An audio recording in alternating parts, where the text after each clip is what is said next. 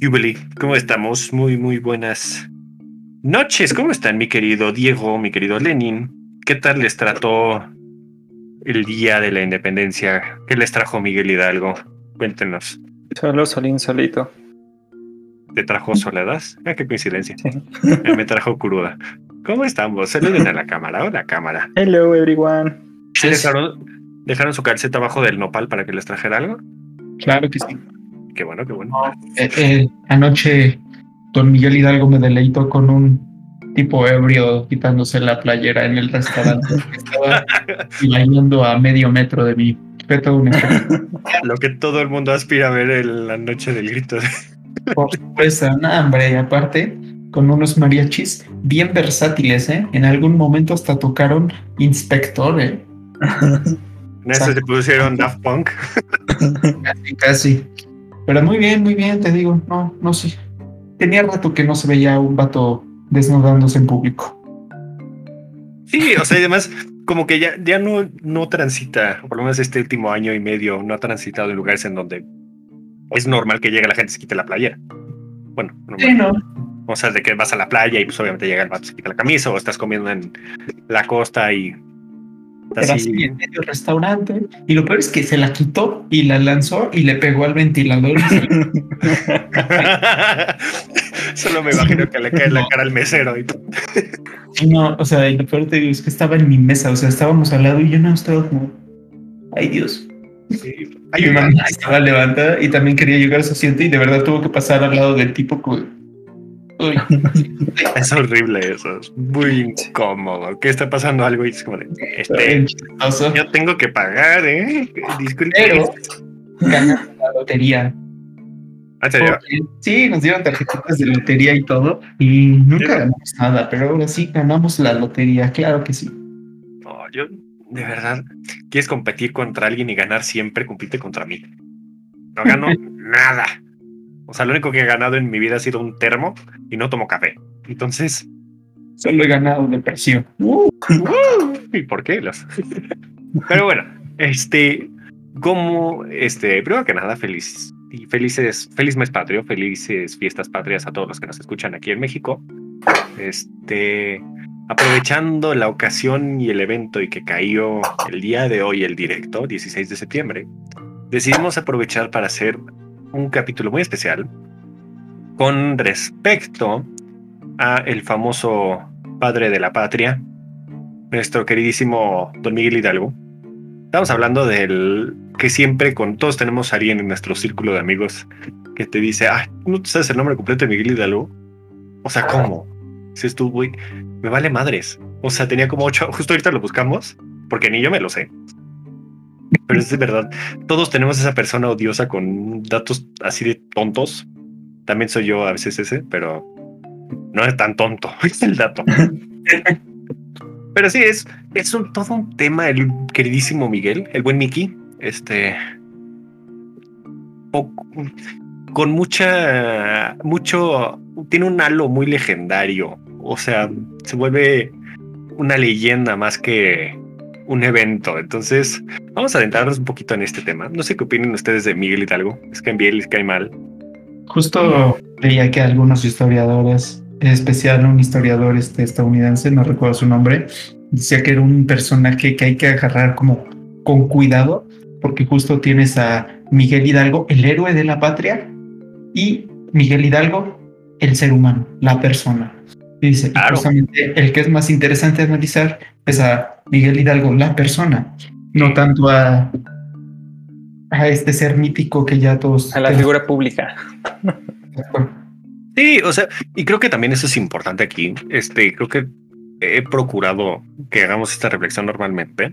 Tenemos que recordar que siempre cuando abordemos un personaje histórico, recordemos que esta persona rió, lloró, aprendió, jugó, se cayó, este, tuvo pensamientos amorosos, se deprimió, bueno, no se deprimió, se puso triste, se enojó, tuvo pérdidas, tuvo ganancias. O sea, tenemos que humanizar estas imágenes que vemos en los museos. Porque al fin y al cabo, si no rompemos estas ideas de grandes héroes y todas las cosas, al fin y al cabo no estamos abordando a nadie, estamos abordando una imagen, una invención social, por decirlo de una manera. Hay que recordar mismo. que son personas. Ajá. al fin Y al como cabo. personas se cometen errores. Sí, o sea, y no estamos aquí para decir, para juzgar sobre sus acciones maravillosas, sobre lo nefastos que fueron y así, simplemente estamos aquí para entenderlos, reflexionarlos y analizar los eventos en los cuales estuvieron participando.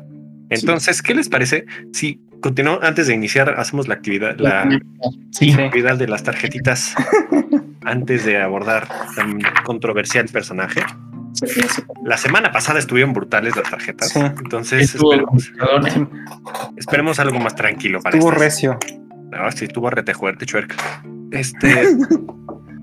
vamos a abrir esto. Espero que no se haya escuchado en el micrófono el plastiquito. Pero bueno. A ver, vamos a empezar. ¿Están listos? Sí, A ver. neta. Acá hay uno. Primera tarjeta. El primer perro en el espacio. Uf. Laika fue, ¿no?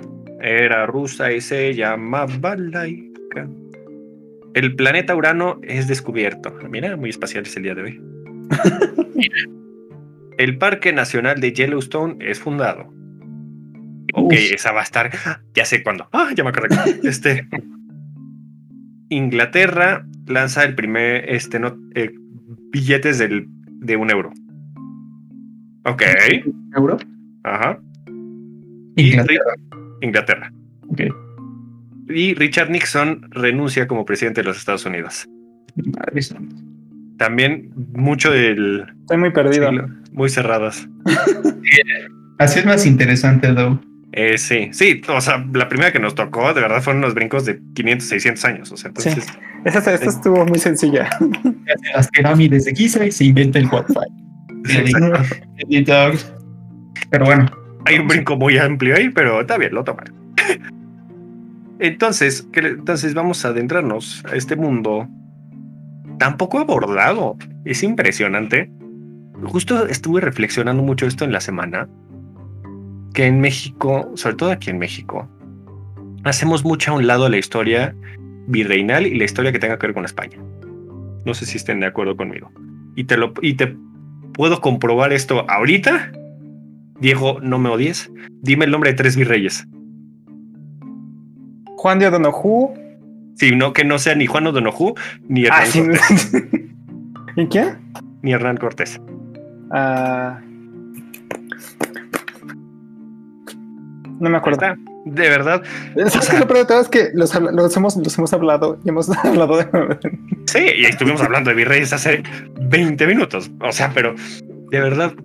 O sea, perdón porque te haya agarrado de, muñe- muñe- de conejillo de indias, pero podemos comprobar esto. Pregúntenle a cual. Sí, literal. Y perdón por eso, pero tenía que demostrarlo. donde lo noté mucho y que sí, o sea, bueno, sí se me hizo muy evidente. Justo ayer en, en el grito, ya ves que pasaron un videíto antes del grito, justo como empezaron a hablar desde los mexicas, dicen la caída de Tenochtitlan y nada más agregan de los españoles como, ah, y los españoles solo trajeron muerte, plagas y pandemias. Pum, corte A. eh, algo. da el grito de, tú te comiste 300 años y lo único que mencionaste de la presencia española en territorio americano fue, ah, sí, trajeron enfermedades, muerte, destrucción. Y ya. Tú, O sea, no, dices, dices tú, compa, o sea, son 300 años. Sí, De verdad, podría echarme una temporada entera de Contémonos hablando solo de la Nueva España y me quedaría corto de tiempo. exacto. Verdad. No digo que haya, insisto, no vengo aquí a decir bien o mal. Estoy diciendo que es un tema interesantísimo. De verdad, hay Wow. virreyes que dices tú, wow, qué chingonería de señor. Y hay otros que dices, es un soberano pendejo, igual que cualquier gobernante. O sea, hay, te- hay temas muy interesantes. Perdón que te haya agarrado de conejillo de días de nuevo, Diego, pero háganle esa pregunta a cualquier persona. Díganme, díganle, dime el nombre de tres virreyes que no sean ni O'Donoghue ni Hernán Cortés. Le estoy dando un lapso de 300 años. Literal, casi 300 años de virreyes. Y te puedo pensar que nadie te va a responder. Si acaso te dicen uno o dos. Y hay unos personajes tan interesantes en este lapso que si en algún momento quieren que los abordemos, díganme con muchísimo gusto. Hay. Hay virreyes que de verdad son increíbles. O sea, por ejemplo, voy a abordar uno de mis favoritos. Hay dos que me encantan. Mis dos favoritos virreyes es el segundo conde de Revillagigedo que es un personaje, es el que descubrió, reencontró la, el famoso calendario azteca, la piedra del sol. Es por dar un ejemplo, es un, él terminó la catedral. Es un tema muy interesante el segundo contra viajero, porque además es de los pocos virreyes que puede clasificarse como criollo. Entonces es muy interesante. Y otro que me divierte muchísimo, porque de verdad se agarró con los jesuitas sabroso, sabroso, sabroso, es este Juan de Palafox.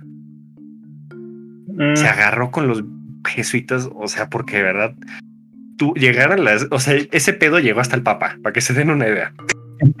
y no se podían ver ni en retrato. Es muy interesante los virreyes, pero bueno, vamos a adentrarnos. Espera, antes de que empecemos, porque me entró, o sea, sí, me llegó una duda ahorita. Ilumíname. Del TikTok que vi en la mañana y que te mandé y que no sé qué.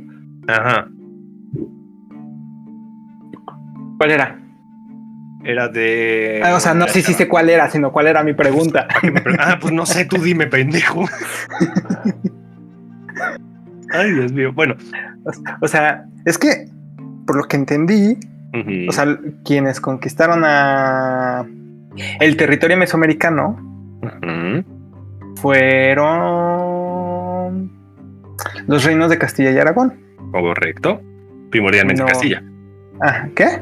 primordialmente Castilla, pero sí. Y entonces, ¿cuándo se fundó España? Muchísimo más adelante.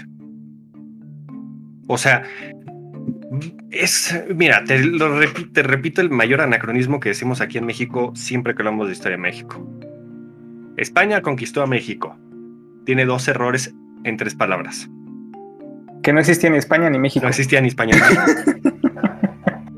O sea, eh, y por eso es importante el lenguaje, porque se entiende la idea al fin y al cabo. Sin embargo, tenemos que estar conscientes del lenguaje al momento de abordar la historia, porque hay que ser precisos. Porque si dices España conquistó a México, puedes pensar que hubo un movimiento armado en 1925 en el cual esta España le declara la guerra a México y conquistaron a México. Porque estás hablando de territorio ya México independiente y España como nación. Dar un ejemplo estúpido. Usted da una suposición. Pero por eso hay que ser precisos. Y por eso normalmente procuro que seamos lo más preciso abordar aquí, sobre todo con el discurso. No porque no esté, o sea, está mal expresado al fin y al cabo. No porque no se dé a entender la idea, sino porque para la historia hay que ser precisos. Igual que para todo. Hasta para los sentimientos hay que ser precisos, chica. Pero bueno. Sí. Un abrazo. sí. sí. sí. Pero bueno, vamos a adentrarnos antes de que empecemos a deprimirnos en la llamada con los antecedentes de el movimiento de Miguel Hidalgo. Miguel Hidalgo, recordemos que todo el evento sucede en un lapso de 10 meses, lo que vamos a hablar ahorita. Sin embargo, para abordar estos 10 meses de proceso... Hay que conocer los antecedentes. Hay que hablar de los antecedentes porque saber en dónde estamos parados. Recordemos que en este momento el territorio es conocido como la Nueva España. Estamos bajo el mando de la corona española. Y este, hay varios eventos que podemos determinar como factores causantes del movimiento armado que lleva a cabo Miguel Hidalgo. Este, ya todo el mundo, no sé si te acuerdas de los de los casos, mi querido Diego, perdón que te ¿De los qué qué? de las causas que normalmente te dicen para este el movimiento de independencia que te enseñó Miss Patty en secundaria en Ay. tu Miss Patty en primaria, ¿no? O sea, normalmente te mencionan tres y siempre es súper generalizado. El descontento criollo, te dicen así. Ah, bueno, sí. Y te dicen es que estaban enojados. ¿Y por qué están enojados? Porque sí, porque estaban enojados, sí. Este, te dicen el descontento criollo, la independencia de Estados Unidos y la Revolución Francesa. Normalmente son los tres factores que te dicen. Y en parte es cierto. Sin embargo, hay que desglosarnos un poquito más. No voy a meterme mucho con el tema de ni la independencia de Estados Unidos ni, ni la Revolución Francesa. La Revolución Francesa. Voy a Porque en la Revolución Francesa la vamos a abordar con los miserables. Así Tienes toda la razón. Y si quieren que hablemos de la revolución, de la independencia de Estados Unidos, es muy interesante. Pero bueno, este retomemos. Sí son dos factores importantes, porque al fin y al cabo son ideas que llegan a la Nueva España tanto de que se pueden separar de España como de que pueden iniciar una revolución. Y con la Revolución Francesa llegan muchas de las ideas de la famosa ilustración a la Nueva España. Sí hubo ilustración en España, esto es una idea que tenemos que romper. No en la mayor, no en el apogeo que hubo como en, en, Francia o en otros territorios. Sin embargo, sí se da a conocer la ilustración aquí. Sí existe cierta limitación por parte de la corona. Sin embargo, sí hay. Y se llegan estos libros y llega esta información acá, porque al fin y al cabo el chisme siempre llega. Entonces. Pregúntenle a, pregúntenle a sus vecinas. Ah, sí, pregúntenle a la vecina, pregúntenle a la amiga que siempre ve tu historia de Instagram y dice: ¿Estás bien? ¿Todo bien? ¿Quieres hablarlo? Así. Ah, Todos tenemos a alguien así. Tampoco no Diego. Sí. Soy yo. Pero bueno, este. El principal antecedente que quiero dejar aquí son dos muy importantes. Este, antes de empezar a abordar los movimientos de independencia. El primero son las famosas reformas borbónicas. Ajá. Que es una reforma borbónica. Las reformas borbónicas surgen con la llegada de una nueva casa real a España. Recordemos que la dinastía, por decirlo de una manera, este, de Augsburgo reinó en España hasta mediados del siglo XVIII, si mi memoria no falla, XVIII o XVII. Y con ello, y al final, cuando llega esta este, dinastía a su fin, llega una nueva casa, la famosa casa de la casa borbónica, que es la que actualmente sigue rigiendo España. Felipe VI, el actual rey, es descendiente de la casa de Borbón. Y con ellos llegó una idea, una serie de leyes y de ideas por parte de los reyes para modernizar la estructura política, social y administrativa, no solo de España, sino de todo el imperio. Porque recordemos que España, en estos momentos, es el imperio más amplio que ha existido. El famoso imperio en donde nunca se mete el sol. Creo que alguna vez han escuchado esa frase. De verdad, es un territorio que aborda desde las Filipinas hasta España. Es un territorio enorme. Pero bueno, este, en, este tipo, en estas reformas, voy a abordarlas rápidamente. O sea, los principales factores que tienes que abordar son, lo primero, buscan obtener más lana y con menos broncas, porque la gente se clavaba muchísimo el dinero para el tributo para llevar a España. Porque imagínate a cuántas manos pasaba el dinero. Ay, qué raro. Antes de que llegara a España. De que llega a la mina hasta el cofre real, hasta llegar a las pues, sí, hasta el, bolsillo del rey, por decirlo de una manera. ¿Te imaginas por cuántas manos pasó y por cuántas se clavaron? Entonces buscan ahí sintetizar esto para que llegue más dinero y de manera más eficiente. Este, buscan darle prioridad al español, sobre todo en las colonias. Se hace una separación muy fuerte, no solo al indígena, que por sí sí existían discriminaciones, están las famosas castas, es un ejemplo de la clasificación que existía en España, en la Nueva España. Sin embargo, se prioriza de que el español, porque el español es de confianza para la corona, sean los encargados de gobernar las colonias. Y se hace a un lado muchísimo a todo, y no solo, en la, no solo hablando política, sino también religiosamente, de que un criollo no podía ser un obispo, de que un criollo no podía ser este, un, un rango alto de la iglesia, y mucho menos este, un cargo político. Socialmente. No, o sea, fíjate, los criollos no tenían tanto desprecio. Justo lo vamos a abordar ahorita que conozcamos un poquito más a Miguel Hidalgo. No era ni muy, muy, ni tan, tan. Sí. O sea, no era pobre, pero tampoco digas tu puta, estaba sufriendo por el pan todos los días. Este. Pero se hace un desprecio muy fuerte a la casta criolla, por decirlo de una manera, y se les hace a un lado a todos estos, a esta población, lo cual obviamente genera mucho descontento a este tipo, a esta población porque pues yo también sé gobernar, yo también, yo conozco mejor este territorio que un sopenco que acaba de llegar desde Veracruz. Entonces, ¿por qué yo no tengo la, yo, por qué yo no puedo gobernar? Se me hace muy estúpido y empieza a ver estas limitaciones. Este, otro ejemplo de esto muy importante, que también influye mucho en la vida de Hidalgo, es que también viene con las reformas borbónicas, es la famosa expulsión de los jesuitas que se da en el mm. año 1767 en la Nueva España y en todas las colonias españolas, se expulsan a los jesuitas. los jesuitas. ¿Por qué? Porque se quiere secularizar la iglesia. Recordemos brevemente, la iglesia tiene dos cleros, el regular y el secular. El regular es el que se vive en los contentos, en los contentos, se vive bien contento. El que vive en el convento y en todas estas, y que son los que son mandados para este, evangelizar el nuevo mundo. Jesuitas, este, franciscanos, etc, etc, etc. O sea, son los típicos de la batita, por decirlo de una manera, se me fue el nombre, el, la tónica, perdón. Me van a odiar, pero bueno, este, ese es el clero regular. Entre ellos están los jesuitas. Son los y fueron personas sumamente encariñadas con la población y muy queridas por la población. Los jesuitas eran adorados por los indígenas, de verdad. Fueron una población muy querida por ellos porque fueron personas que los defendieron muchísimo.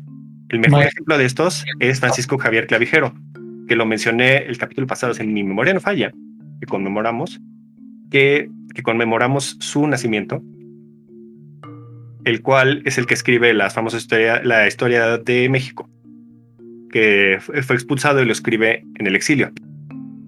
Y, bueno, este es un factor importante, la expulsión de los jesuitas. Debería un poquito, pero es importante abordar. Expulsan a los jesuitas y la población se encabrona y mucho, al punto de que Guanajuato se subleva en un momento por la expulsión de los jesuitas, para que se den una idea. O sea, estamos hablando, para que vean que son 300 años que pasan muchas cosas. O sea, no nos quedemos con la idea de 300 años de opresión y se han sacado. No, hay mucho más. Pero bueno, este genera un gran descontento el exilio de los jesuitas y otro factor, y con esto empieza a haber otros problemas. El factor detonante antes de empezar a abordar a este Miguel Hidalgo y, antes, y antecedente básicamente todo el movimiento independentista sucede en 1808 ¿Qué sucede en 1808 en la Nueva España? Bueno, en España en general. Este, recordemos, contexto de historia europea. En estos momentos, Napoleón Bonaparte, el bonachón del chalequito, está invadiendo España. Y al invadir España, logra que renuncie el rey de España en ese momento, Carlos IV, renuncia al trono. Quien entra al trono pues obviamente el hermano de Napoleón Bonaparte, el famoso José Bonaparte, José I, también conocido como Pepe Botella. Sí, El Pepe Botella se le dice así porque tenía fama de alcohólico. No se, puede, no se le ha comprobado, no se le puede refutar. Sin embargo, el apodo se queda porque además es un apodo muy pegajoso. Pepe Botella, está muy cagado. Honestamente. Pero entonces, ¿a poco no está cagado? Es Pepe Botella. Entonces tenemos un Pepe Botella en nuestro círculo social.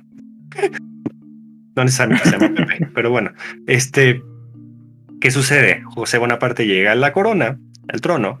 Fernando VII es el sucesor legítimo. Sin embargo, no se le da el trono, se le da a José Bonaparte. Hay, una, hay todo un drama y toda una teoría de conspiración detrás de por qué este Fernando VII no reclama el trono y todo. O sea, de verdad es un, todo un drama. Pero bueno, si quieren algún día lo abordamos. Este, ¿qué sucede en las colonias? Llega un de, están muy desconcertados porque ya las noticias de que Carlos IV renunció y está llegando un extranjero a la corona española. Entonces, la Nueva España, entre ellos un hombre sumamente brillante en su momento, que fue Francisco Primo de Verdad, el primer gran antecedente de la independencia de México es Francisco Primo de Verdad, y de verdad su nombre merece reconocimiento porque hizo una labor impresionante. Estuvo a nada de independizar a México sin derramar una sola, sin soltar un solo balazo. Así. O sea, lo que logró hacer, lo que se hizo en 11 años, él lo hizo en un lapso de dos meses y estuvo a un estornudo de lograrlo. Entonces, y sin derramar sangre. Es impresionante lo que hizo. Francisco de verdad era un abogado egresado del, colegio, del antiguo colegio San Ildefonso. Y con él se encuentra, existe una ley, existía una ley ¿eh? en las leyes españolas que si el gobernante no podía gobernar, el poder del gobernar regresaba al pueblo. Entonces, ¿qué es lo que quería hacer él? Que la Nueva España se independizara, aunque fuera temporalmente, de España hasta que regresara, hasta que regresara a la Casa de Borbón a la corona. O en el dado caso que Fernando VII llegara a América y gobernara la Nueva España. Es muy interesante, todo un drama detrás.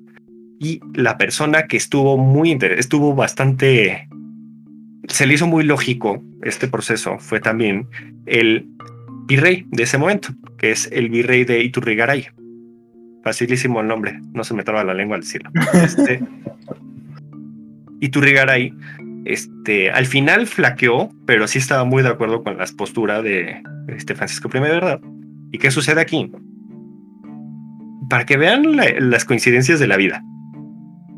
El 15 de septiembre en la noche de 1808, el virrey de Iturrigaray es apresado. ¿Te suena el 15 de septiembre, mi querido Diego? Pues sí, ¿no? Digo, eh, para que veas, dos años antes, el mismo día, surge un movimiento, es apresado Iturrigaray para detener esta, esta sublevación, por decirlo de una manera. Este, y es apresado, es llevado a España. Este Francisco I, ¿verdad? También es apresado. Y es muy gracioso que esto suceda en esos momentos porque a veces dices tú, puta, esto se puede reflejar un poquito en la realidad. Este estaba preparando su caso para defenderse mientras estaba apresado Francisco I, de verdad.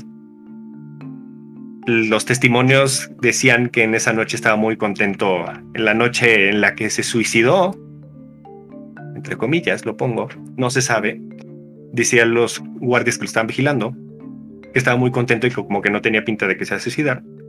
Y abren la celda al día siguiente y está colgado de un clavo, ahorcado. Entonces, dices tú, mm, o sea, yo no puedo decir si sí o si no, pero soy muy sospechoso. Exacto, shady, shady, shady. Este, pero sí, Francisco I de verdad es suicidado, por decirlo de una manera. Lo suicidaron. este, este, y tu regara es mandado a España. Y, aquí como anécdota, es algo que me da mucha risa. Este, en el lapso en el que se va a Iturregaray, a su esposa obviamente también la apresan y se la llevan a España. Y se empiezan a llevar todos los tiliches de ellos a España. Entre los tiliches se pierden unas perlas de la virreina. Entonces las famosas perlas de la virreina es, este, desaparecen y se arma un escándalo en toda la Nueva España de que es increíble, de que la, este, los españoles este, se roben las perlas de los virreyes, ya no respetan nada, no sé qué, pinche gobierno puto, ya saben, las típicas frases. este, y la gente se encabrona muchísimo con los apresores de los virreyes por la desaparición de las chingadas perlas. Las perlas jamás aparecieron. Y eso también podría decirse que generó cierto descontento. O sea, de por sí la gente ya estaba un poquito molesta y ahorita lo vamos a abordar conociendo y metiéndonos más a la historia de Miguel Hidalgo, de por qué la gente estaba encabronando más y más. Pero eh, para que vean que ya solo estás buscando, ahí en esos momentos ya solo estás buscando razones para enojarte. Llega un momento en la vida la que solo buscas razones para encabronarte. Solamente buscas un motivo para poder madrarte a alguien. Dame una razón, cabrón. Entonces, para que vean que ya cualquier cosa hace encabronar a la población de la Nueva España, se, detiene este movimiento de primo de verdad, es un movimiento impresionante porque es plenamente legal lo que está haciendo, lo que hizo. De verdad, mis respetos. era un hombre brillante, primo de verdad. Pero sí, se, se detiene, se le quita el poder, el cargo de virrey a Iturregaray y lo sustituye Pedro de Garibay. Y con esto yo creo que ya podemos acercarnos más. Ya estamos empapados con el tema. Entonces ya podemos. Respuesta. Te pregúntame, pregúntame. Pregúntame. Este, es que yo tenía, había entendido, corrígeme porque seguramente estoy mal, es que eh, uno, también uno de los motivos de que, bueno, uno de los antecedentes ah. había sido que el, no recuerdo qué gobierno en España quería separar la, la iglesia del gobierno. Ajá. Y eso también fue, este fue parte de lo que también molestó a la población de Nueva España. Sí, tiene que ver con la secularización de la iglesia. Porque al fin y al cabo, es un factor complicado. O sea, la secularización, la iglesia regular es más difícil de controlar que la secular en la iglesia católica. ¿Por qué? Porque los jesuitas son unos desmadrosos y siempre lo han sido. y muchas de las congrega y muchas de la, este tipo de este con- de ay, ¿cómo decirlo? De, de grupos, por decirlo de una manera, llegan a ser muy conflictivos para el papado y para el canon, el derecho, el derecho canónico. En cambio, el clero secular es más obediente al papado, mucho más obediente. Y sin embargo, sí, sí empieza a haber ciertas divisiones con las reformas borbónicas entre la iglesia y el Estado. Entonces, también algunas, algunas élites eclesiásticas están empezando a ver problemas. Sin embargo, eso lo podemos ver un poquito más adelante en la consumación de la independencia. Ahí es muchísimo más evidente ese factor, que decide que se consuma la independencia. Pero ahorita en la iniciación de todo este movimiento insurgente que vamos a abordar brevemente, no tanto. Entonces, mi querido Lenin, ¿qué tal si nos cuentas un poquito más de la vida del buen Mickey? Pues sí. Veamos un poquito de él, Miguel Hidalgo. Nació el 8 de mayo de 1753. ¿Qué quiere decir? Que para los eventos ya de, de la insurrección ya tenía 57 años bien entraditos, ¿no? Era un abuelito. Algo interesante es que era un hombre brillante. O sea, Sí. Miguel Hidalgo, la verdad, es súper brillante, súper inteligente, súper docto. ¿Por qué decía Manuel que es importante el hablar o, o por qué afectó a Miguel Hidalgo directamente la expulsión de los jesuitas? Porque en sus primeros años fue instruido por jesuitas. Entonces, de ahí que a- algo que acabas de mencionar que creo que también explica mucho del pensamiento de Hidalgo es esto, o sea, el clero, el Secular. clero secular, ¿no? Es, sería, El regular son los jesuitas, secular son los otros. exacto. O sea, el clero regular en este caso Ujú. tenía este pensamiento un poco más distante al papado. Y pues Miguel Hidalgo empieza a instruirse en eso, ¿no? Y pues le estoy diciendo que más o menos a la edad de 17, don Miguel Hidalgo ya era un profesor de filosofía y teología, más bien ya era maestro. O sea, tenía muchísimo conocimiento, fue, llegó a ser rector de su alma mater, profesor en diferentes cátedras. Pero algo que siento que lo caracteriza especialmente es la información que, que lo formó. Porque estamos hablando de un personaje que sabía evidentemente latín para pues, entender las escrituras, ¿no? Claro. Sabía italiano, sabía francés, sabía, algunos dicen que hasta sabía griego. Ya nada más de saber estos idiomas, estamos diciendo que puede entender los postulados del Renacimiento, entiende los postulados de la Ilustración y más de algo cercano que le tocó vivir, pues ahora sí en su juventud, pues la Revolución Francesa, ¿no? Que aunque no estuvo en Europa, evidentemente llega, evidentemente es algo que impacta. Entonces, que tú en tu formación de teólogo, filósofo, además tengas acceso a estos nuevos conocimientos, pues creo que es algo muy formador, ¿no? Claro. Para mejorarlo, solíamos, eh, decimos, ¿no? Que los jesuitas eran muy conocidos eh, por ser misioneros y por ser muy apegados a, a los pueblos indígenas. O sea, sirvieron de profesores, de, de instructores, de abogados, de maestros, de, y les enseñaron muchos oficios. De ahí que, que los pueblos indígenas, incluso hoy a la fecha, siguen venerando a algunos de estos jesuitas, ¿no? Y de algunos misioneros. Y pues Miguel Hidalgo, a pesar de que se volvió sacerdote, no era como tal misionero, no dejó esto de un lado. O sea, él, él era muy apegado también a los indígenas. Y pues, tan es así que hablaba otomí, tarasca, náhuatl. O sea, tienes un personaje que además es criollo. Entonces, vive, creo, creo, creo que es justamente eso. O sea, vive justamente en el medio entre el mundo europeo español y el mundo indígena. Porque para su congregación, o sea, con ellos es con quienes convive, con ellos es con quienes comparte, sabe sus lenguas, sabe de sus necesidades, sabe de sus carencias, sabe de sus pensamientos y al mismo tiempo es un criollo súper estudiado que se la sabe de pe a pa de lo que está ocurriendo en Europa, de lo que ha pasado en los últimos siglos. Perdóname que te interrumpa. Este creo que es importante aclarar que es un criollo. Brevemente, porque luego usamos estos términos y no sabemos qué chingados es. Un criollo es una persona no necesariamente indígena, no necesariamente español. Es una persona nacida en este territorio. Son tres factores normalmente los que caracterizan a un criollo y son factores que se pueden ver hasta el día de hoy. el principal factor es el amor a esta tierra. Una persona criolla ama, adora México, moriría por México. Este, sus ciudades elogian a la Ciudad de México muchísimo. Les adora la estructura, la arquitectura, el arte, todo lo que se desarrolla aquí. Otro factor es el pasado indígena. Todo el pasado místico de los pueblos nativos, todo este tipo de cosas. Elogian, tiran flores muchísimo, de verdad lo adoran, lo aman. Y el tercer gran factor de un criollo es la devoción a la Virgen de Guadalupe. Estos son los tres principales factores para determinar qué es un criollo. Entonces es una persona que ama este territorio, ama sus tradiciones, sus pasados y a la Virgen de Guadalupe. Perdóname, creo que es importante aclarar esto porque es muy importante aclararlo. Porque también creo que otro término que es curioso de abordar es los ¿Qué pasó, Diego? Me acaba de entrar la duda porque ¿cuál es la diferencia entre criollo y mestizo? Criollo es más ideológico, mestizo es nacido entre español e indígena. Ok.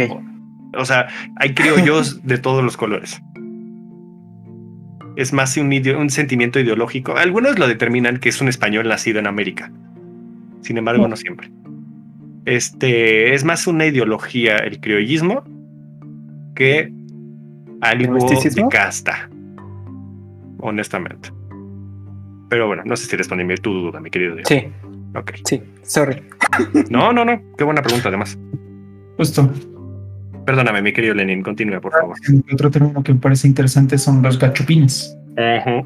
Justo es esta forma de expresarse de manera despectiva hacia los españoles. Sí, o sea, hablando de, ah, son los españoles, no, son los gachupines, son aquellos que vienen de España sin conocer que es la nueva España y vienen a imponer reglas hacia lo bruto, vienen con su corrupción, vienen a aborazar, a, seguir este, alimentándose de una, pues de, de una colonia ya muy bien establecida, que tiene sus propias leyes, que tiene sus propias reglas, que tiene su propio pueblo, que tiene su propia cultura. El hecho de que sea parte del mismo imperio no significa que sean exactamente iguales, ¿no? Claro. Entonces, de ahí empieza a surgir entre los criollos justamente el descontento contra los gachupines. Claro, sí, sí, sí. Y ahora para entrar un poco más a cómo, cómo llega esta parte de, la insurrección, ¿no?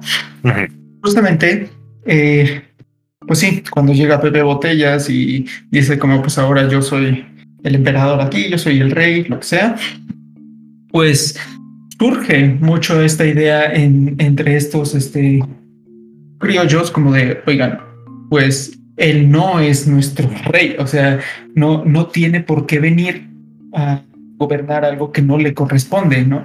Nosotros empezamos a reconocer a Fernando VII. Entonces de ahí ya empiezas a ver como un, ok, no, no nos late esto que está pasando en Europa, ¿no? El imperio. Algo que también antes de entrar un poco a esto, es Miguel Hidalgo, si era sacerdote, si era todo, pero ya había tenido también roces interesantes con la iglesia. Sí.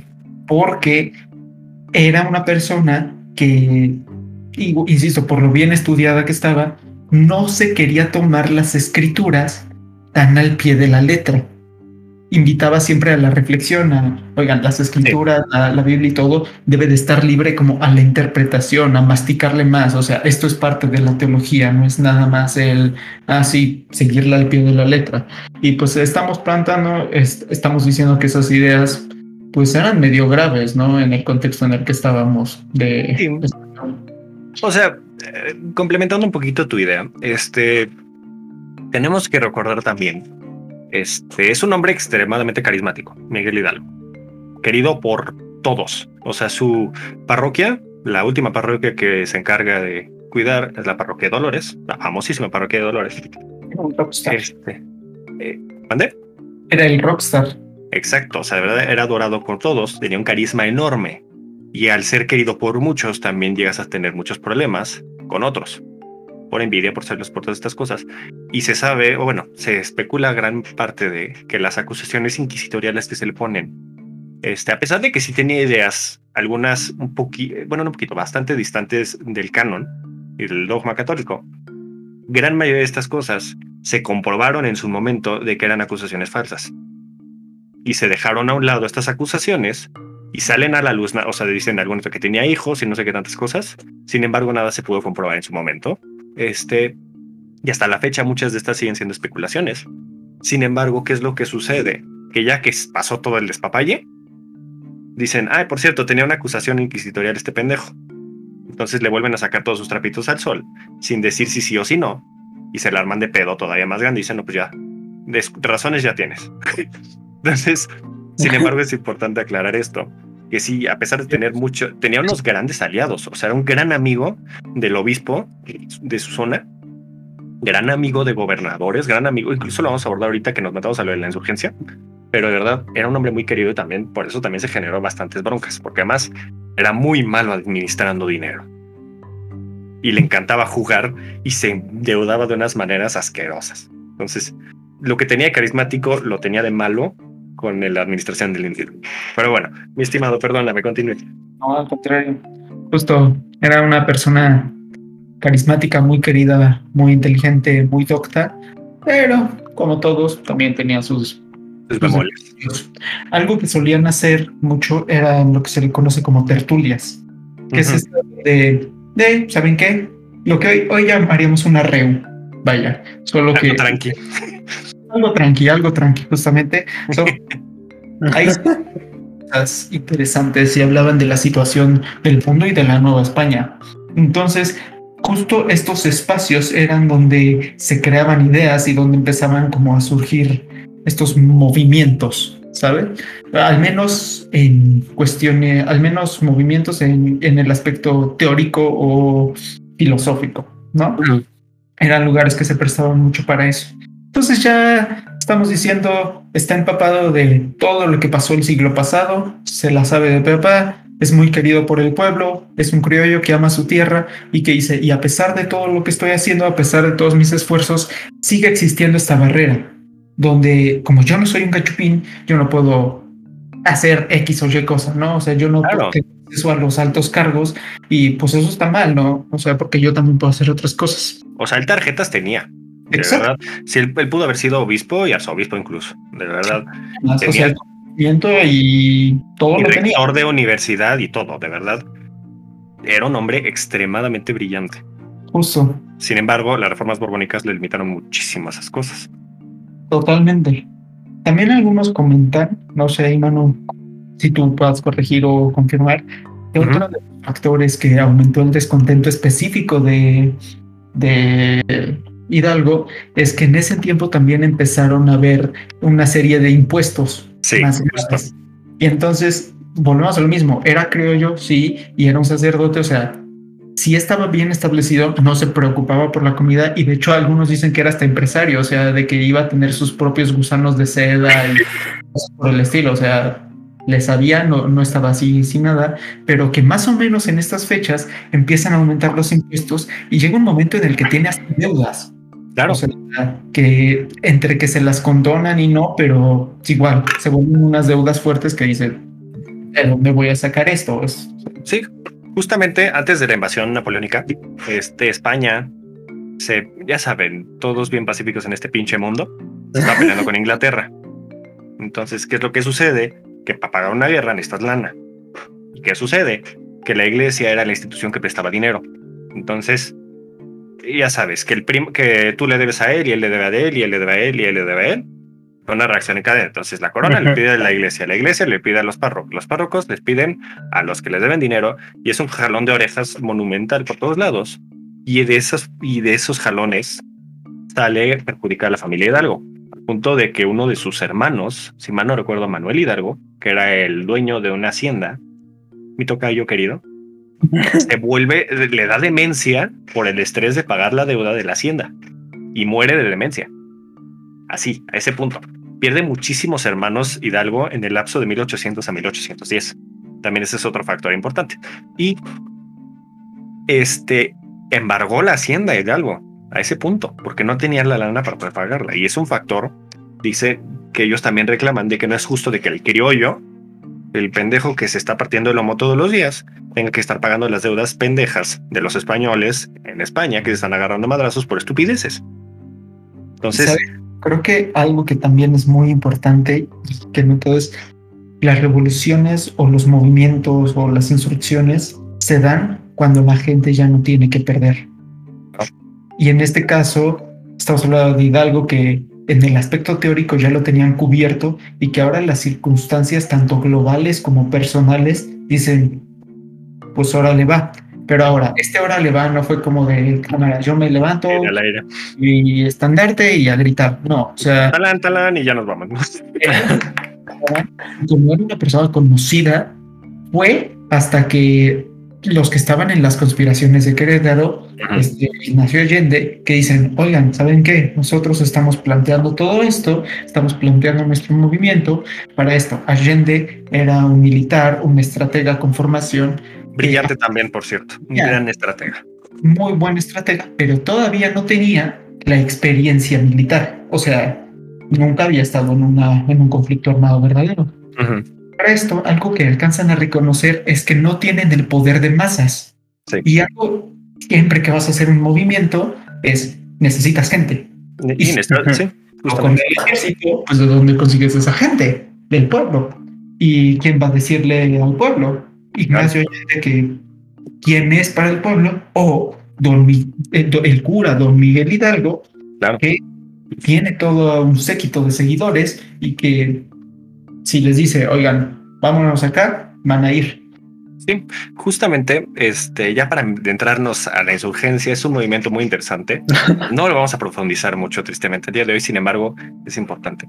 Algo que es importante de declarar es que Hidalgo no era la cabeza originalmente del movimiento. Hidalgo cae ahí de putazo, por decirlo de una manera. La cabeza era Allende. ¿Qué sucede? En la madrugada, en la noche del 15 de septiembre, para la madrugada del 16, la famosa leyenda que todos nos cuentan, llegan dos opencos a la, casa de Hidalgo. Me encanta este, esto es maravilloso, para que vean el carisma que tiene Hidalgo, porque es impresionante. Estos cabrones vienen partiéndose la madre, porque ya descubren la conspiración los españoles, vienen corriendo desde Querétaro a pinches dolores, le toca la puerta, la abre y azotan la puerta, les abre este Hidalgo, dice, a ver, antes de que me digan, cálmense, siéntense, tomen su chocolatito. Un chocolatito. Ya que se les va, porque además amaba el chocolate Hidalgo. De verdad, adoraba el chocolate.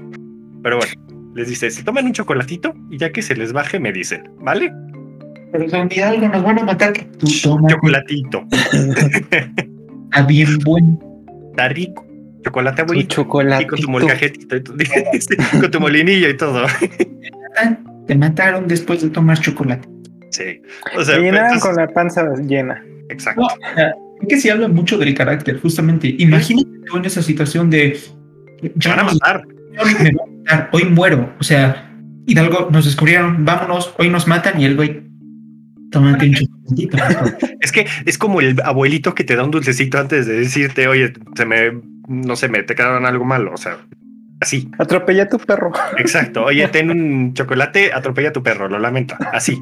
Pero bueno, entonces, ¿qué sucede? Que Hidalgo, en su hacienda, en su casa, ahí dicen que se paró en su balcón y toda la madre decía un discurso, no sé qué tanta cosa. No había balcón en su casa, primero que nada. Entonces, lo que sucedió. En el techo. No, fue en el patio. En el patio se puso a hablar con sus sirvientes y con la gente que estaba en la hacienda. Y les dijo, vénganse, nos vamos a la parroquia. Porque además, irónicamente, para, para beneficio de Hidalgo, el 16 de septiembre cayó en domingo. Después de la Virgen del día después de la Virgen de Dolores. Entonces, imagínate el conglomerado que había en domingo, después del día de la Virgen de Dolores. Iban a ir a festejar a la, al santo patrono, bueno, santa patrona de la iglesia. Entonces había un chingamadral de gente. Llega Hidalgo, se planta enfrente de la iglesia y empieza a decir, hay muchas especulaciones de lo que dijo, hay un chingo de testimonios de lo que dijo. Este, sin embargo, en resumidas cuentas dice, este, la que más risa me da, dice, me voy a levantar en armas, quien venga conmigo a caballo le doy un peso. Y quien venga conmigo a pata le doy medio peso, le doy 50, la mitad de un peso. Así. Y con eso inicia el, el famoso movimiento de Hidalgo. Algunos dicen que dice muera el mal gobierno, viva Fernando VII y viva nuestra Virgen de Guadalupe. Sin embargo, no se sabe exactamente qué dice. Me gusta más la idea del peso y así. y ahí es cuando se dan cuenta de que necesitan a la cabeza un líder carismático.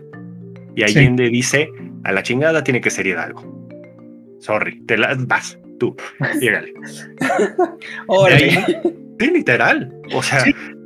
Y se necesita, o sea, para cualquier movimiento político, social, económico, donde quieras en el mundo, no necesariamente el que está en la cabeza quiere decir el que organizó todo. Exacto. Simplemente es la carita. Entonces, se van a San Miguel, hoy conocido actualmente como San Miguel de Allende, por algún alguien que se llamaba Allende por ahí. Sabrá Dios quién. Algún, algún pelele por ahí, pero bueno. Y en el camino llegan a una parroquia que es la de Atotonilco, una iglesia de Atotonilco. Ahí llega Hidalgo y va una imagen de la Virgen de Guadalupe y dice: Eh, Chile, eso sirve. Y agarró la necesitamos, necesitamos un símbolo. Sí, Ah, ese. Algunos incluso le llaman este periodo la guerra de las dos vírgenes. ¿Por qué razón? Porque los este, insurgentes retoman a la imagen de la Virgen de Guadalupe como bandera del movimiento insurgente. Y los españoles, los virreinales, este, toman a la Virgen de... Ay, se me fue el nombre de la Virgen. De la Virgen. Es la Virgen de... Ay, dame un segundo. Virgen de... Virgen de... Ahorita me acuerdo. Pero es otra Virgen. Que es una. Virgen... ¿Mande? La que tiene el manto azul claro. La sí, la Virgen de Azul. Ay, se me fue el nombre, ahorita me acuerdo. Es la, está aquí arriba, la de los remedios. Mm, La Virgen de los Remedios, porque es una mujer Ujú. Mientras que la Virgen de Guadalupe es una mujer indígena. Es una, perdón, es una mujer mestiza. Sí. Que eso es un factor importantísimo, porque no es indígena ni es española, es mestiza. Y por eso la Virgen de Guadalupe es la insignia nacional de México y de toda Latinoamérica. Pero bueno, la famosa Guerra de las Dos Vírgenes, también le dicen por ahí. Y de ahí, Hidalgo se va a Guanajuato. Ay, Guanajuato. Ya, párale con tu Guanajuato. Pero bueno, llega a Guanajuato y ahí en, la gente está impactada con la cantidad de gente que se está apoyando con Hidalgo. Porque a do- lugar donde va, toma lugar el pueblo donde. y se le incorpora un chingo de gente. De verdad, es impre- nadie militar. O sea, sí existe un grupo militar limitado, este, que son las tropas de Allende. Sin embargo, lo primordial es gente encabronada, tal cual. Entonces, lo primordial es gente descontrol que no se puede controlar. Y la gente sabe esto en, Gran- en Guanajuato. Y este, un amigo de Hidalgo, don Juan Antonio Reaño, este, es uno de los encargados de cuidar a la población de Guanajuato y los encierran y se encierran en la Londriga Granaditas. Hidalgo le escribe a Riaño una carta, es muy bonita, la carta es muy breve, luego búsquenla. Se llama Carta de Hidalgo a Juan Antonio Riaño, tal cual, que le Así. dice, si se rinden, no les va a pasar absolutamente nada, pero necesito que entreguen la ciudad. Así. Y Riaño rechaza la oferta y este, toma la Lóndiga Granaditas, queman la famosa puerta, el pípila y toda la cosa, que es muy probable que sí haya existido. O sea, muchos dicen que no existió. Algunas teorías muy interesantes dicen que no fue uno, fueron varios, que suena más lógico, a mi parecer. A mí me gusta la idea de pensar que sí hubo el pípila, sin embargo, yo creo que sí hubo más. Queman la puerta de Lóndiga Granaditas. Hidalgo no está ni siquiera en el asedio, en la toma de la Lóndiga. Está atrás y no pueden controlar a la población. No pueden controlar a sus tropas. Es una barbarie, es una verdadera masacre lo que sucede en la Lóndiga. Este, su amigo muere en la batalla. Un, se me ha pegado un balazo en la cara, Suena el ojo izquierdo. en el ojo izquierdo, muere. E Hidalgo se arrepiente de varias cosas de su movimiento. Esta es una. Del descontrol y la barbarie que se llevó en la Lóndiga. De ahí sigue creciendo el movimiento y sigue atemorizando más a los españoles. Nada más, ahí me gustaría hacer una acotación a justo esta parte. Para que se den una idea, o sea, dicen, algunos estiman que para este momento ya tienen 20 mil seguidores aproximadamente. O sea, imagínense, en cuestión de días alcanzaron a juntar 20 mil pelados, que ok, no estaban armados y no estaban entrenados, pero eran, eran un montón de, gente enojada y motivada.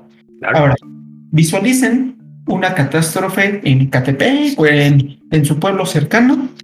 ¿Y qué pasa? Hay rapiña, ¿no? O sea, siempre vemos en las noticias que luego, luego ya hay oxos Sí. destruidos, ya hay gente saqueando. Imagínense que eso pasó, pero la con pelados. Ah, o no, sea, sí. La lóndiga de Granaditas, donde todo el pueblo estaba resguardado, pero además los recursos estaban resguardados. O sea, y de verdad, de un movimiento que nació de la nada. O sea, de verdad, nació cuando despertaron a Hidalgo, tomaron chocolate y se lanzaron a, a decir, pues vamos a ahorita o nunca. Así nació. Y entonces hubo una masacre espantosa. Es, Niños, mujeres, fueron, o sea, fue avasallante. O sea, llegó una masa, Claro. una masa enojadísima y fueron contra todos, quemaron cosas, destruyeron todo y una rapiña que cuando terminó, se dicen que Allende e Hidalgo se quedaron de, impactados, están blancos. o sea, Sí. no, o sea, no es algo que no puedes controlar. O sea, inicias un fuego que se expande de forma terrible y que dices, ya no nos queda de otra. Claro, hay crónica, cronistas que hablan de esto, que llegó un punto el desorden y el caos de estas, de esta toma, que este llegaban los eh, que estaban los indígenas y le bajaban los pantalones a la gente para revisar si tenían cola, porque creían que eran el diablo, porque cre- creían ellos que eran el diablo. Así. O sea, de verdad, una barbarie esto, es un impresionante el baño de sangre que hay ahí. Hidalgo en sus confesiones al final se arrepiente de dos cosas. Una es ella. Y la segunda es que más adelante, si mal no en Guadalajara, mandó a matar a todos los prisioneros que tenía españoles. Sí. Aproximadamente dicen que unos 300 españoles, hombres, mujeres y niños. Y es... Y fue una decisión que se arrepiente muchísimo, pero me estoy adelantando. Entonces, Ahí- empieza a... Ah, perdón. Nada más, perdón, rapidísimo. Justo creo que es importante enfatizar que fue una masacre tan grande porque a pesar de que a tanto Hidalgo se arrepiente eventualmente y a Allende les impacta, es el primer ro- roce grande que empieza a tener Allende. Allende. No solo que Allende era el cabeza y al poner a Hidalgo se volvió el, el líder, o sea, iban a liderar todos juntos y llega Hidalgo y por su carisma pum, abarca a toda la gente, sino Claro. también por esto. Allende es un estratega, es un militar que desprecia el desorden, que desprecia la violencia sin sentido. Claro. Ve esto y dice, esto no es mi movimiento, esto no puede ser el movimiento contra un Hidalgo que en su momento dice como de, pues madre, se salió de control, pero pues vámonos aprovechando el ímpetu. Entonces, este empieza a ser un primer roce muy importante entre Allende e Hidalgo. Totalmente. Y de verdad, a Hidalgo se le ve que se le mueve el piso muy cabrón. Se le, o sea, se mareó en su, en su hoja de papel. Muy cabrón. Al punto de que llega un punto en el que le gusta la idea de que le digan Alteza Serenísima. Así. O sea, está Sí. muy, muy cabrón cómo se le mueve el piso y cómo el poder puede mover a la gente. Para que también se den una idea y lo reflexionen para la actualidad. Pero bueno, no voy a dar nombres en específico. Este empieza a bajar hacia la Ciudad de México, este Hidalgo. Y sucede una de las batallas más importantes de todo el movimiento de independencia, el cual es decisiva, sin embargo no sucede nada después, que es la famosa batalla del Monte de las Cruces, el 30 de octubre de 1810. Este es la última gran defensa que tienen los españoles para cuidar a la Ciudad de México. Estaba el general Callejas, ¿no? Me Está parece. el general Calleja, precisamente, futuro virrey de la Nueva España como dato cultural, pero Calleja es derrotado fuertemente. O sea, hay generales que menciona, hay un general que menciona que pidió la retirada de sus tropas y eran aproximadamente 3.000 españoles y él llegó con 50. 50. Así, así, a ese cabrón, a ese lado. Este, y la cosa es que Hidalgo también pierde un chingo de tropas. Pero mal plan, perdió muchísimas tropas. Y ahí muchos creían que iba a ir a tomar la Ciudad de México. E Hidalgo también creía que iba a tomar la Ciudad de México. No se sabe qué pasó, no se sabe qué fue la decisión. Muchos especulan que fue por el baño de sangre de sus tropas. Otros especulan N cantidad de cosas. Algunos dicen que incluso tenían rehenes y no sé qué tanta cosa. De verdad, conspiraciones hay de todo. E Hidalgo opta por no irse a la Ciudad de México y tomarla. Si la hubiera tomado, se hubieran ahorrado 10 años de pelea aquí en México. Sí. Así, nada más. No sabemos qué hubiera pasado, pero es fascinante pensar eso. Entonces, Este, muchos dicen, empezamos con 20 mil pelados, para estas alturas dicen que ya había 80 mil o sea, y sigue llegando gente. y siguen llegando de todos lados. Ese fue el roce 2 de Allende con Hidalgo, porque Allende sí quería entrar a la ciudad. Tenían, Sí. los- tenían el- todas las cosas. Y por los tanates de Hidalgo no se van. Y empiezan a subir y a regresar a Guadalajara. Y conforme van regresando, este, lo que estábamos mencionando del asesinato de los prisioneros, eso también le da miedo a la gente, en algunas, otras no tanto. Y empiezan a haber más pérdidas, Calleja los empieza a corretear, hasta que se da la famosa batalla de Puente Calderón. La batalla de Puente Calderón, estaba leyendo que duró aproximadamente la batalla 6 horas y 15 minutos. Que en el minuto 15 de la hora 6, este, todas las 6 horas y 15 minutos iban ganando los insurgentes. Y en el minuto 15, ¡pum! y perdieron. Así. O sea, de que en un revés. No, de verdad. Porque ¿qué sucede? Explotan la reserva de pólvora que tenían los insurgentes. Recordemos que en ese entonces la pólvora no es como la pólvora ahorita que explota y no hace humo. La pólvora de 1800 hace un humo impresionante, no se ve nada.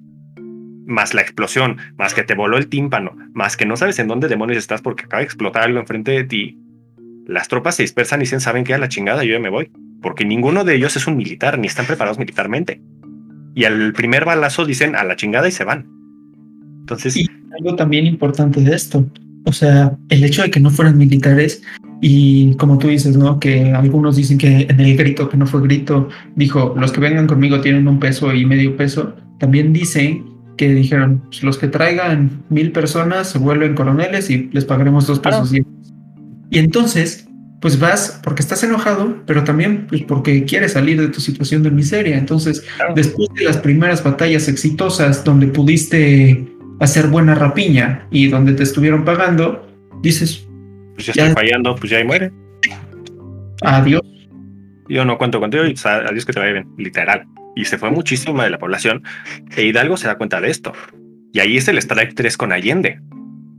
Y Allende llegó a un punto de la desesperación que intentó, que estuvo a punto de envenenar a Hidalgo. Para que se den una idea de la encabronada que tenía. Llegó un punto en el que los generales le quitaron el poder a Hidalgo y le dijeron, te callas, te cierras el hocico, eres un prisionero y solo eres la imagen. Y tú no dices nada, ni diriges nada.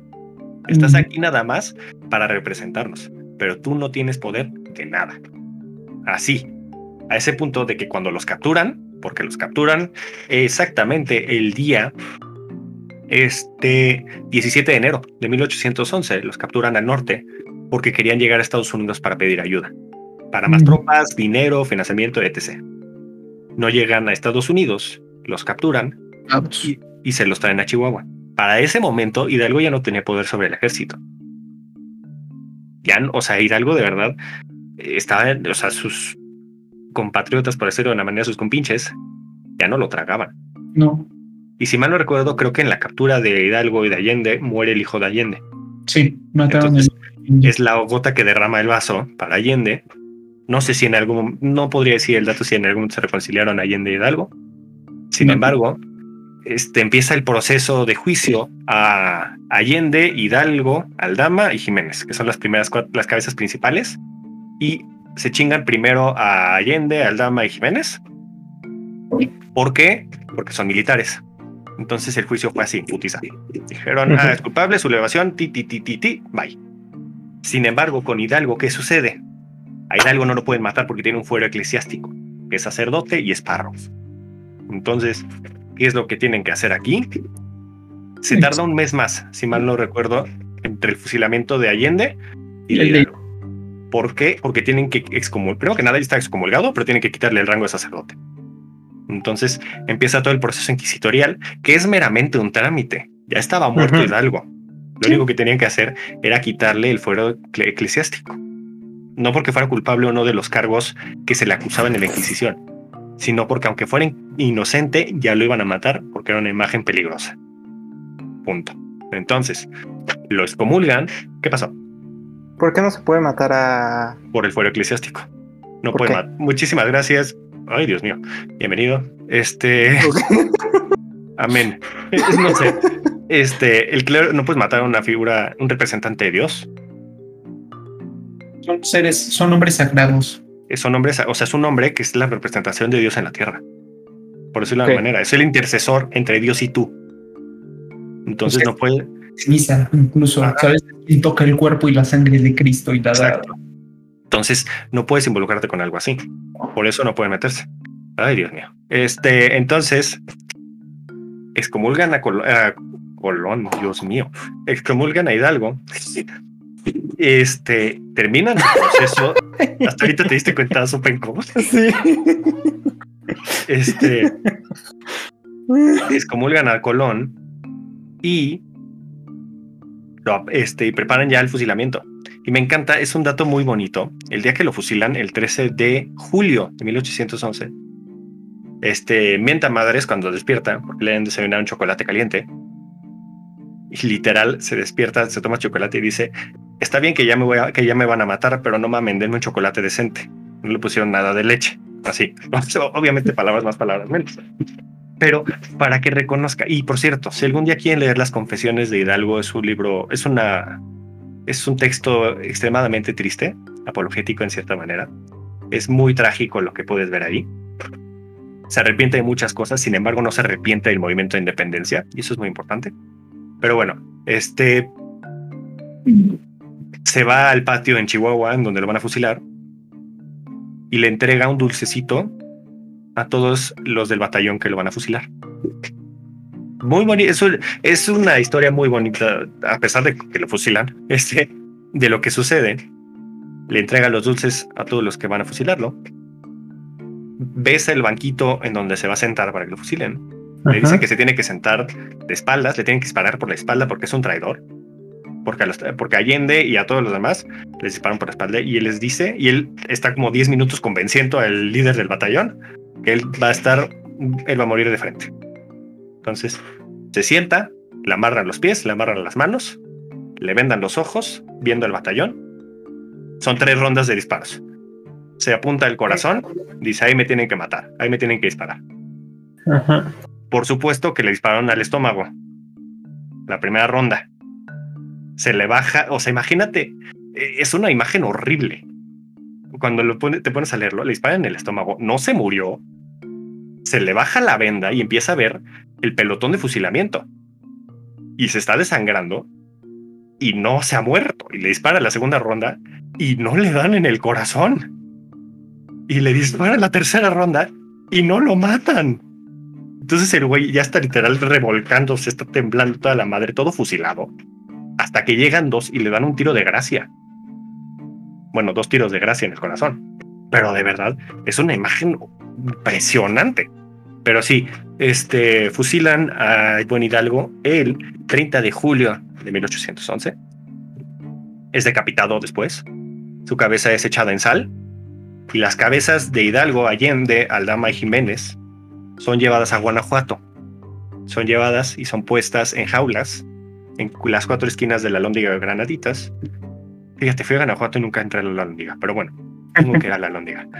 Este, o sea, estuve afuera. Es impresionante el edificio, pero bueno, ponen en cada esquina una cabeza de los este, insurgentes en señal de temor para aquel que se subleve y se quedan ahí hasta que acaba el proceso de independencia. 10 años pudriéndose las cabezas ahí. Impresionante la imagen. Sin embargo, ¿qué sucede aquí? Al inicio del movimiento, Hidalgo se este, entrevista a un pelele por ahí, un don nadie, que le dice, oye tú, ven, necesito que me hagas un favor. Necesito que inicies tú un movimiento por el sur de la Nueva España. Por la costa de Acapulco, porque Co- Acapulco es una, es una zona importantísima para el comercio de la Nueva España. Este, esta persona se va al sur, toma la famosa, el famoso fuerte San Diego. Un don nadie por ahí, un tal Morelos. Un tal José María Morelos y Pavón. Empieza a surgir un movimiento en el sur del país, del país del territorio, que más adelante Morelos, con la muerte de Hidalgo, se vuelve la cabeza del movimiento insurgente. Por cierto, el primero en el primer caudillo en abolir la esclavitud en el proceso de independencia es Hidalgo. En mi- eh, qué bonita fecha. Escuchen qué bonita fecha. El 6 de diciembre de 1810 manda a abolir Ay. Preciosa la fecha, ¿no? Qué bonito para abolir la esclavitud en toda la Nueva España. Digo, no sé tú, suena muy bonita la fecha. ay, por qué. No sé. Y más adelante Morelos va a retomar estas, estas ideas. El, eh, Morelos retoma la idea de abolir las castas y de que todos somos americanos en este territorio y las va a consolidar en los sentimientos de la nación y más tarde en la famosa constitución de Apatzingán. Entonces, el legado de Hidalgo es impresionante. Fue un hombre brillante. Se mareó muchísimo. Ese es el gran defecto que tiene Hidalgo, a mi parecer. Se le tuvieron los humos. Se le subieron los humos. Para, para que vean lo que puede hacer. Y, insisto, o sea, estas cosas a mí me causan reflexivas para el presente. Y para cualquiera. Y no lo digo para un caso en particular, para muchos. El poder puede romper hasta la persona más preparada o hasta el líder más carismático, o hasta el, el futuro Gandhi del país, no sé. Es impresionante porque era un hombre preparado, inteligente y capaz. Entonces, y la trascendencia que tiene Hidalgo es impresionante. Este, por si a alguien le interesa, no son fuentes fáciles de leer. Ténganles paciencia. Sin embargo, las fuentes de primera mano que se conocen para hablar de Hidalgo este son obviamente las cartas que él escribió. Este Fray Diego Bringas es uno de los famosos. Manuel Abadí Queipo, el obispo, es un hombre también muy famoso en el momento. Este Pedro José Sotelo, también ese estuvo en El Grito de Dolores. Entonces es de las fuentes más cercanas que tenemos del Grito de Dolores. Este José María Luis Mora, que es un hombre muy conocido actualmente, y otro que es uno de los personajes más interesantes que tiene el siglo XIX México, que es Lucas Alamán, porque además a Lucas Alamán le cagaba la madre Hidalgo. Porque Lucas Alamán estuvo en Guanajuato cuando fue todo lo de la Lóndiga. Entonces, si alguien le caía en la punta del pie, era Lucas, era Hidalgo. Y Lucas Alamán se volvió uno de los políticos más importantes de México en el siglo XIX. Interesantísima la vida de Lucas Alamán. Pero bueno, este, mi querido Diego, no sé si tengas alguna duda. Mi querido Lenin, un comentario. Algo que ah. creo que no lo mencionamos, lo dejamos que Hidalgo, similar a Colón, se murió sin saber lo que hizo. Lo que, ajá, lo que el movimiento, lo que hizo, o sea, las repercusiones que tendría. Cuando lo inició no fue un movimiento independentista, de ahí que se llame insurrección. O sea, él jamás vislumbró a un México independiente, por el contrario. Eh, reconocían, o sea, supongamos que en el grito de Dolores se dijo viva, viva Fernando VII, suponiendo que si pasó algo así, o sea, es un reconocimiento directo a la corona española. Solo queremos que como criollos se nos respete, tengamos más poder, tengamos más ejercicio y que, que la nueva España sea una colonia mejor de lo que es ahorita, ¿no? Y que, y que dejen de ocurrir todos los relajos franceses en, en España, ¿no? Pero Pinches franceses revoltosos. Originalmente, el movimiento de independencia se empezó a gestar después de su muerte. Mucho más adelante. En realidad. Entonces, sin embargo, es muy interesante porque es un parteaguas. O sea, realmente. lo que lo mencioné en el capítulo pasado de Cristóbal Colón, y si no lo menciono ahorita, este, porque él también es una cosa similar. Cristóbal Colón no fue el inicio de una nueva era, sino el fin de una era antigua. Es una manera muy bonita de pensarlo, que eres el que cierra la puerta, sin embargo no le toca abrir la nueva. Exacto. Entonces, hay mucha gente que muere sin saber la trascendencia. No digo, insisto, acabamos de abordar que de verdad fue un desgraciado en algunos momentos Hidalgo. Sin embargo, es un personaje interesantísimo y es un personaje vital para el, para no solo para México, porque al fin y al cabo es una trascendencia a prácticamente toda América Latina. Sí. Entonces, mi querido Diego, no sé si tengas alguna duda. Ah, mm. ah mm, oh. No, creo que no. ¿Dudas ¿Qué opinas ¿Tú crees que si me hubiera aburrido, habría hecho las preguntas que hice? Buen punto. A ver, ¿qué opinas de Hidalgo? para concluir. ¿Qué opino de Hidalgo? ¿Qué te mm. parece el drama de la vida de Hidalgo? Padre de la patria. El padre de la patria. Patria. Pues sí, o sea, sí, supongo que sí. También...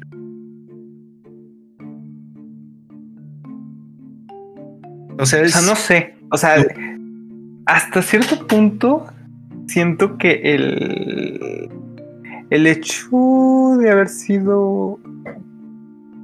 Mm, o sea, no, sé, no sé causante, sino haber eh, sido presente de tanta tanta, violencia sí lo, sí lo deschavetó. Un poquito. O sea, mira, yo ahí lo veo más bien con que se le subieron los humos, más que nada. O sea, muchos le tiraron flores y se la creyó. Creo que ese es el gran problema. Cuando la gente También. te dice la neta, no te dice la neta y solo te tira flores y te la crees toda. Pero bueno, eh, mira, eh, sobre todo esto más que nada es un ejercicio, no para que te rechaces a la historia, ya pinche patria falsa, no sé qué. No, no me interesa eso. Me interesa aquí, este, que no veas a Hidalgo como el padre de la patria, sino como un hombre en su contexto que creyó hacer lo correcto, para bien o para mal, porque al fin y al arrepintió de muchas cosas. Sin embargo, verle el lado humano de un personaje tan trascendental y tan enigmático como es Miguel Hidalgo, que afortunadamente se conoce mucho de la vida de Hidalgo. A diferencia de Cristóbal Colón, por ejemplo, que abordamos la semana pasada, sí podemos entender muchas cosas de Hidalgo por su contexto. Entonces, tenemos la oportunidad de tener este acercamiento más tangible, más palpable de la imagen de Hidalgo. Que después podríamos hablar de la imagen de Hidalgo, que es, o sea, la imagen física, que todos vemos del cura viejito con su bastón Ajá. y toda la madre, pero ese es para otra ocasión, que es un tema increíble. Pero bueno, sobre todo para que tengamos la imagen más humana. O sea, siempre Sí, con- tenemos la imagen de Hidalgo en el ángel de la independencia con pinche la Virgen así y ya. Y pues fue un hombre al fin y al cabo, como tú y como yo.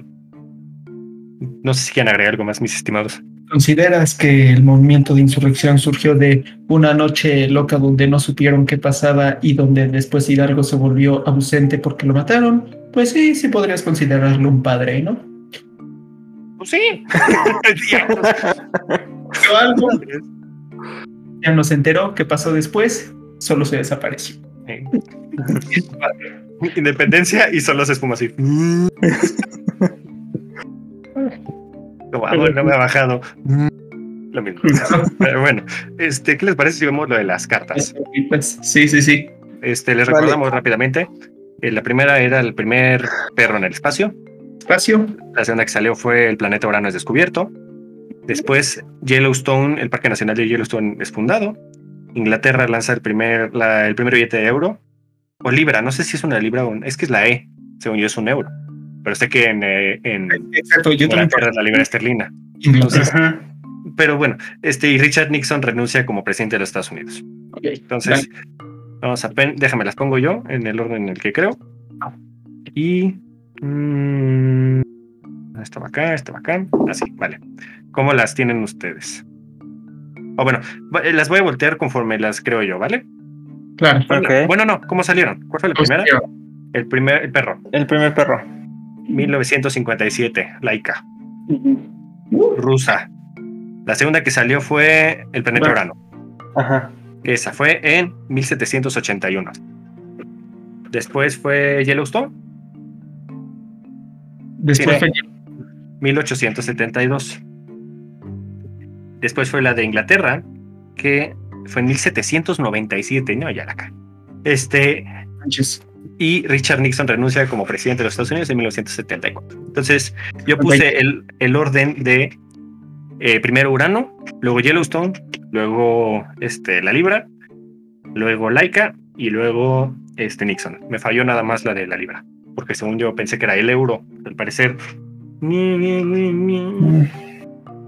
No, no, pues yo o primero. sea, habla del billete, no de la moneda en específico del euro. Pero bueno, ¿cuál pusiste tú, mi querido Lenny? Yo puse primero Yellowstone, después Urano, después eh, Laika, Ujú. el billete de un euro y Nixon. Es que estaba confusa, insisto. Porque yo pensé que era el euro pues es con la Unión Europea y es más allá de la Segunda Guerra Mundial. Pero bueno, mi querido Diego, No, estuve bien la primera y la última. chale. Pero bueno, estás aprendiendo y eso es lo importante. Y te estás divirtiendo. Y espero también que la gente que nos esté escuchando lo aprecie. No se les olvide que si les gusta, compártanlo. De verdad, se aprecia mucho que lo compartan. Este, si les gusta, compártanlo. Y si no les gusta, compártanlo también para la gente que les caga. Y este, síganos. Estamos en todas nuestras, en todas las bellas redes sociales: Facebook, Instagram, Twitter, TikTok. Estamos creciendo mucho en TikTok. Este, y todas las redes de audio que son. iHeartRadio, Spotify, Google Podcast, Apple Podcast, Cast. Anchor, Pocket Cast y creo que ya. O cualquier otra plataforma de audio que es- son Exacto. las que me acuerdo. También estamos en Twitch y en YouTube para que lo vayan a checar. No sé si quieran decir algo más, mis estimados. Pues nada. Bonita ¿Qué noche. Bonita sí. noche. Recuerden pasó, que el poder doblega la voluntad hasta la voluntad más fuerte. Lo que él dijo. De poder. Muchísimas gracias por acompañarnos y nos vemos el próximo Jueves. capítulo. Sí. No, el miércoles en realidad, pero bueno, nos Bueno, vemos. miércoles, jueves. Yo el jueves. Bye. Bye. Ah, Sí, es cierto. Lol. Nos vemos. y ya acabamos. Pinche Hidalgo con un subido tan largo. Ay, Eh, Bueno, es muy interesante Hidalgo, me cae bien. Muy interesante. O sea, se ve que es un vato con el cual podía hacer una plática bien amena en un cafecito. Siento O sea, que ir a una de sus tertulias ha de haber sido increíble, o sea, como platicar con él. Ya Pues- conociéndolo como militar, como en el movimiento, sí ha de, sí ha de haber sido nefasto. Sí, o sea, pues es como Washington. Washington no ganó una sola de las batallas. En todo el proceso de independencia de Estados Unidos, Washington no ganó nada. Era un pésimo militar, pero que lo que tenía, que le era la imagen. Volvemos a lo mismo. Entonces, pero imagínate ir a tomar un chocolatito con Miguel Hidalgo. Sí. O sea, que llegue y ven, ven, mijo, te voy a invitar un chocolate. Todo lo que te pudo haber platicado, porque aparte le gustaba el teatro. Le encantaba, o sea, de verdad, era un políglota. Amaba todo, o sea, es impresionante lo que sabía el vato. Impresionante. y más todo lo que leyó. Sí. Qué cool. Algún día. Sí. Está en el cielo de los héroes. Padres ausentes. Es como en Los Simpson el cielo de las estrellas. ¿No acuerdan?